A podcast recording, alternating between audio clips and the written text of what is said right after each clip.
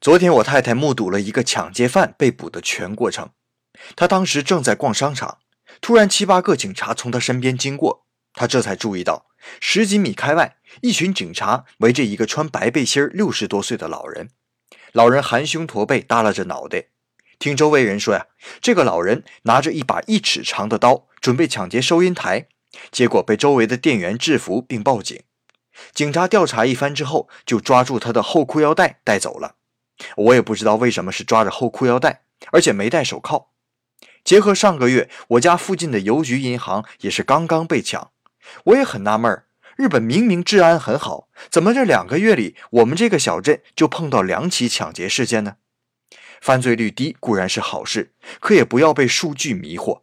这个东西碰到一次就是百分之百，所以在这里奉劝大家出门还是要小心一些。